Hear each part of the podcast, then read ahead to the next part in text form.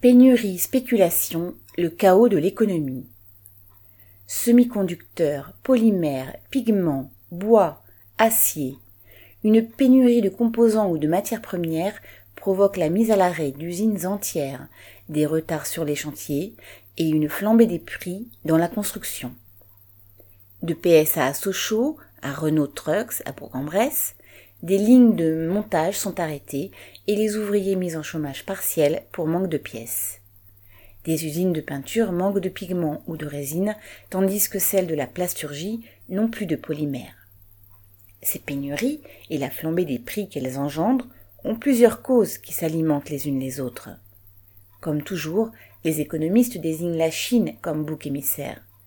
Ils accusent les industriels chinois de préempter les matières premières pour leurs propres usines, qui redémarrent après l'arrêt brutal provoqué par le Covid-19 l'an dernier. D'autres dénoncent la pratique généralisée du flux tendu, avec des stocks réduits au minimum pour diminuer les frais. Ils incriminent la délocalisation massive dans des pays à bas coûts salariaux et dans un nombre réduit d'usines de la production de ces composants de base.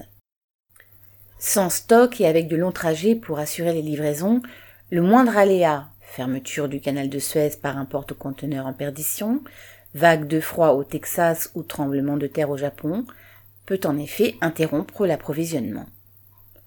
À ces raisons bien réelles, s'en ajoute de plus fondamentales, qui découlent de l'anarchie de l'économie capitaliste.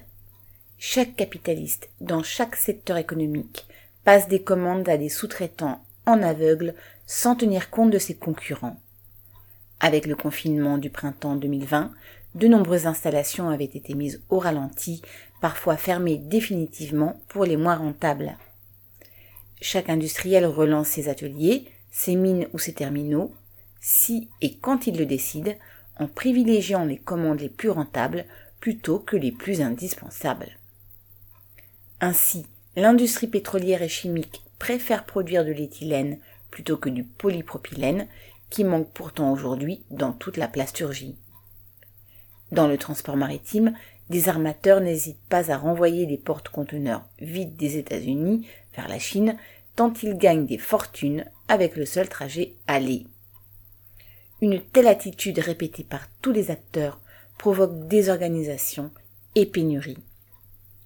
À cette anarchie généralisée s'ajoute la spéculation à tous les étages. Sur les marchés de matières premières à Chicago ou à Genève, des sociétés spécialisées ou de grandes banques profitent des pénuries pour acheter puis revendre avec profit des stocks de pétrole, de bois, d'acier. À leur niveau, des intermédiaires détournent des cargaisons de matières premières déjà commandées pour les revendre à plus offrant. Cette spéculation aggrave la crise. Les travailleurs payent cette organisation folle par les pénuries qu'elle engendre, y compris celles des vaccins, par les alternances de chômage partiel et d'heures supplémentaires, par la précarité qui se généralise et encore par la menace du retour de l'inflation qui réduira leur pouvoir d'achat. Pour y remédier, il ne suffira ni de rétablir des stocks dans les usines, ni de relocaliser la production. C'est l'économie qui doit être réorganisée, planifiée à partir de l'inventaire des besoins, en ôtant aux capitalistes le pouvoir de décider et en commençant par les exproprier. Xavier Lachaud